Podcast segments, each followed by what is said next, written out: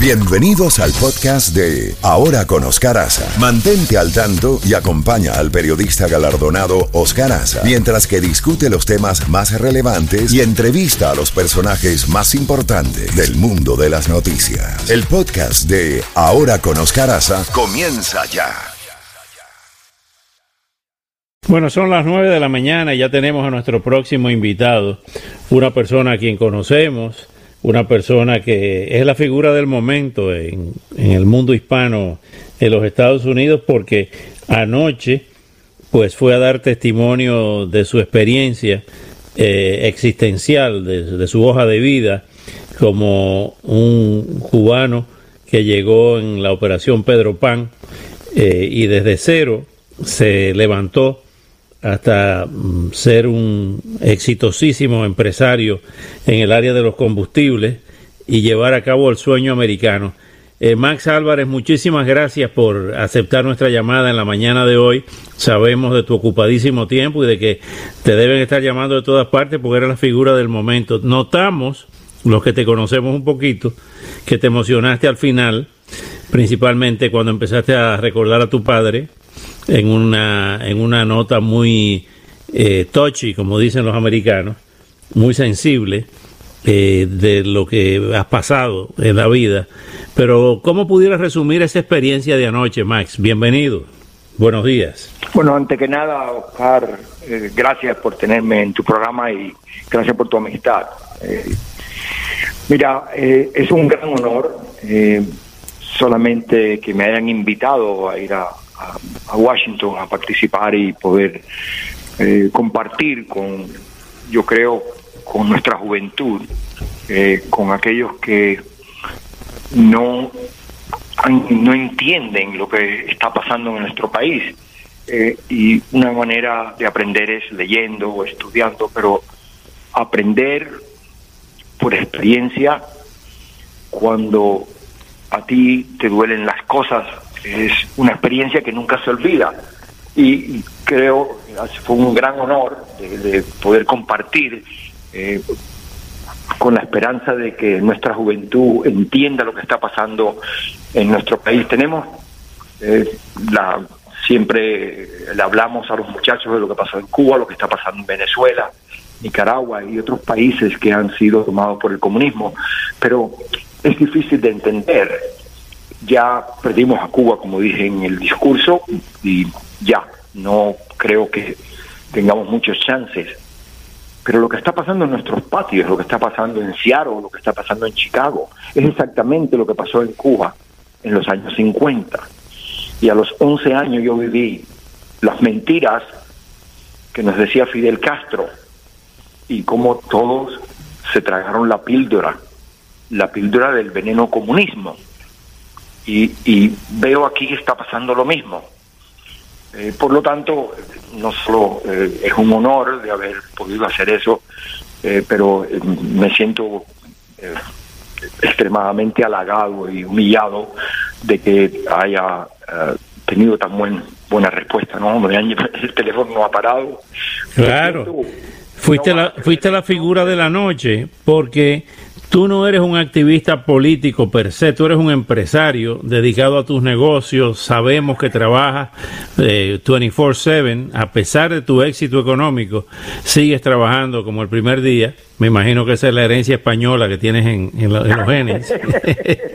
y entonces, eh, el hecho de que no fueras un eh, profesional de la política, ni un funcionario electo. Este, tuvimos a, a, Nikki Haley anoche, que sabemos que ha sido gobernadora, que ha sido eh, embajadora ante Naciones Unidas y que tiene un discurso político, y eso está bien, esa es su profesión.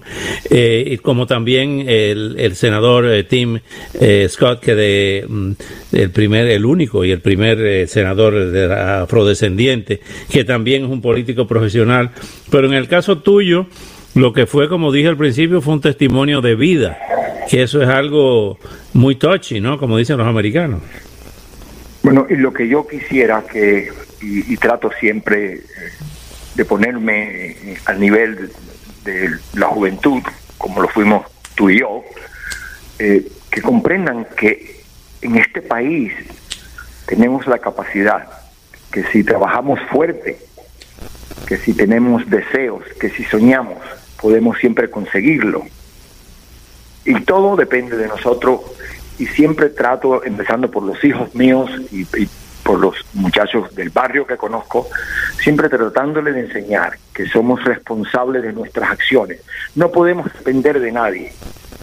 Eh, eso es la riqueza de este país. Eso es la base del capitalismo, eh, que es totalmente opuesto a lo que es la anarquía y lo que es el comunismo.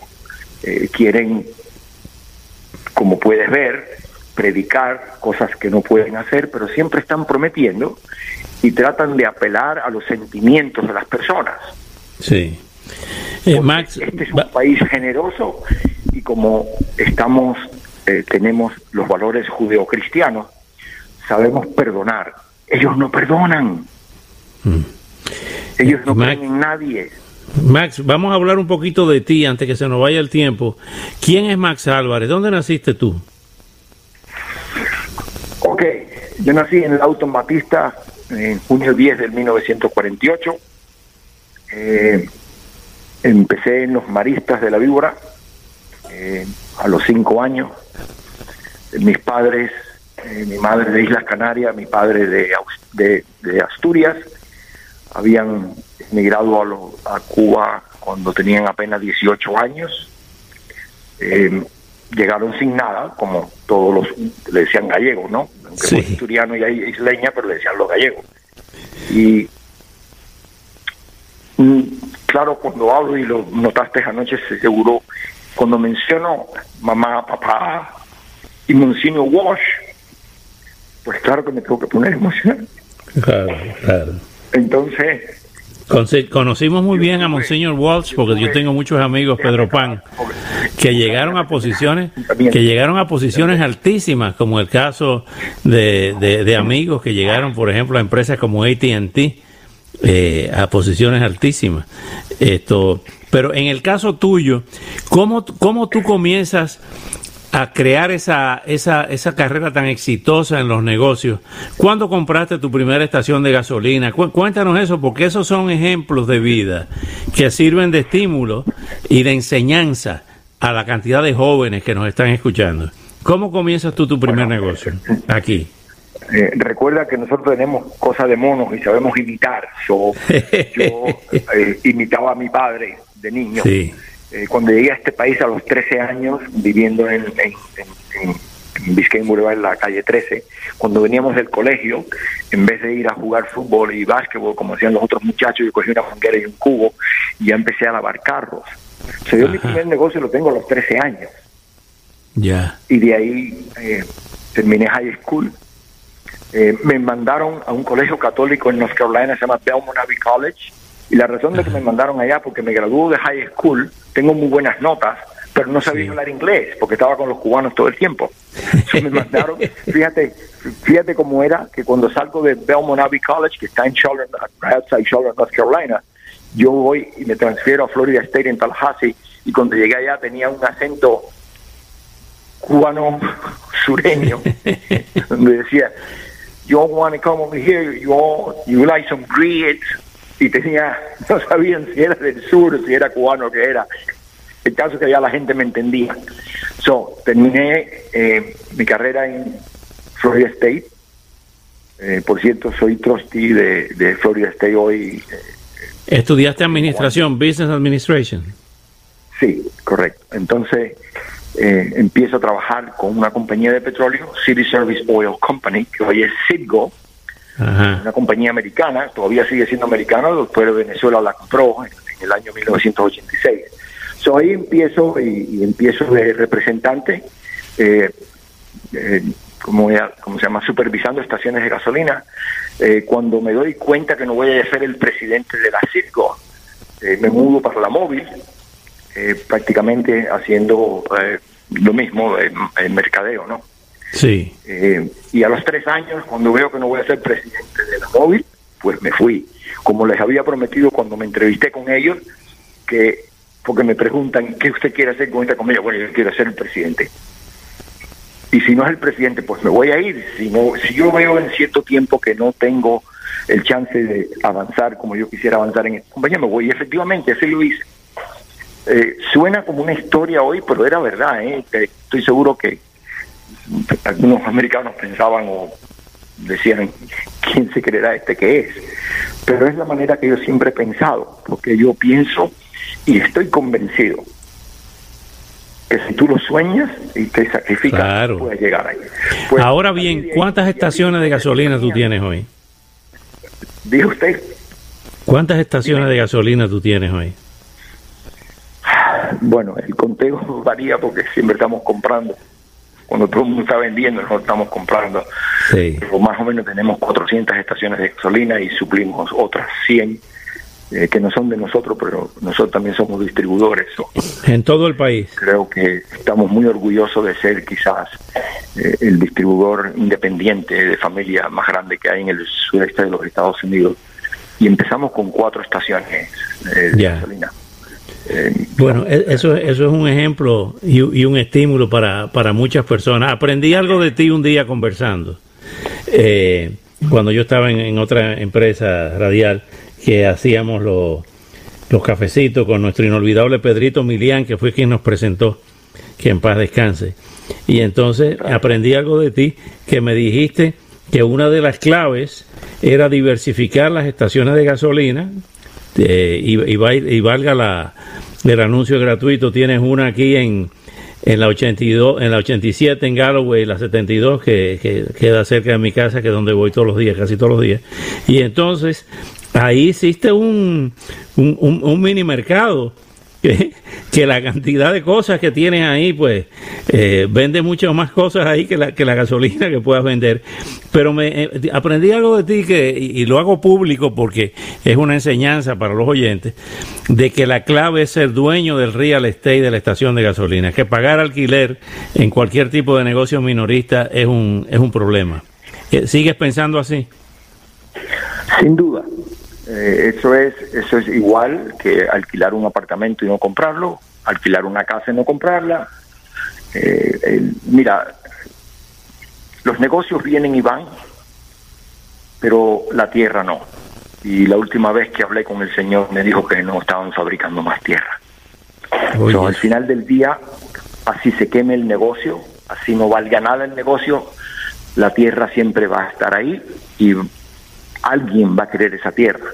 Si no sirve para una estación de gasolina, sirve para una oficina, sirve para un Burger King, sirve para un CVS.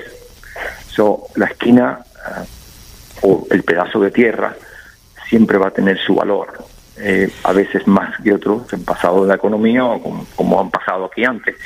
Pero siempre, fíjate, nosotros cuando llegamos aquí, me recuerdo mi hermana compró una casa que todavía tiene mi sobrino hoy, que costó 12 mil dólares y esa casa hoy vale medio millón de dólares. Imagínate gracias a Dios. pagando alquiler todo este tiempo, no tuviera nada, ¿verdad?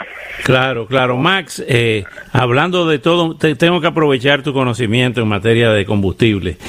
Ese huracán que viene por ahí, lamentablemente, viene en la misma trayectoria de Katrina, el caso de Laura. Eh, está hablando de que podría llegar a, Port Charles, al área ahí de, de Luisiana, entre Luisiana y Texas.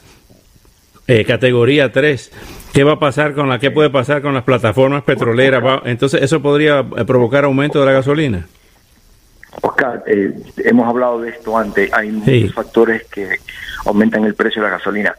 Definitivamente tiene que afectar el precio porque como está en el Golfo, que es prácticamente la carretera que usan los barcos para venir a Everglades, va entonces a tener problemas, van a tener que pagar lo que es el tránsito. Eso, eso para parar lo que es la oferta y la demanda, pues entonces van a subir los precios. Número dos, ahí hay como cuatro refinerías que son muy importantes para el sur de la Florida. Esas van a tener que cerrar, aunque sea por un tiempo eh, pequeño, pero va a afectar. O sea, que yo no puedo predecir lo que es el futuro y eso no lo sabemos, estamos hablando eh, de, algo que no podemos controlar. Pero basado en, sentido común, mi experiencia en el negocio de combustible, el precio tiene que subir. Ojo, no va a ser por mucho tiempo, hemos tenido la ventaja de, estar bien, bien estable lo que es en, la energía, ¿no? La gasolina, el diesel. Eso yo creo que se va a mantener así por lo menos hasta las elecciones. Quién salga después de las elecciones, eso es otra cosa que ya no podemos saber. Pero déjame decirte, están hablando ya del Green New Deal, que quieren quitarlo. Yo me río porque es increíble que, que puedan, una persona que tenga dos dedos de frente, pueda pensar que van a eliminar el fossil fuels, que es la energía más barata del mundo. Bueno, eh, Max, ¿qué más te puedo decir que felicitarte y que tu ejemplo ah, debe ser motivo de orgullo, independientemente de las creencias políticas que tengan nuestros oyentes, porque hay de todo, por eso vivimos una democracia.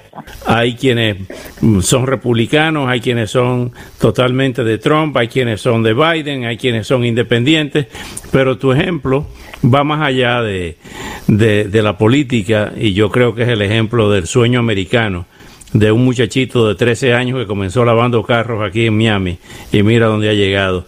Eh, yo me enorgullezco de tu amistad eh, y no estoy hablando aquí de política, sino de relaciones. Siempre todos los días envío un mensaje a los amigos oyentes de que no peleen por política, que cada quien respete la opinión del otro y que el día de las elecciones usted vote por quien usted quiera, pero ejerza la democracia, no como en países como en Cuba o en Venezuela o en, otra, en otras dictaduras, Corea del Norte, que es una dinastía terrible, siniestra que tenemos esa libertad aquí y que tenemos ejemplos como el tuyo.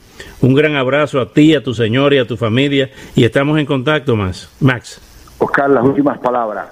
No importa qué afiliación, si es demócrata, si es republicano independiente o cualquiera, no importa el color, no importa el acento, todos nosotros somos hermanos y estamos en el, el mejor país del mundo donde tenemos que protegerlo, no por los políticos, sino por nuestra familia, por nuestros hijos, por nuestros nietos. Muchísimas gracias por tenerme en el, en, el, en el programa. Gracias. por participar, un gran abrazo. Te quiero mucho, Max.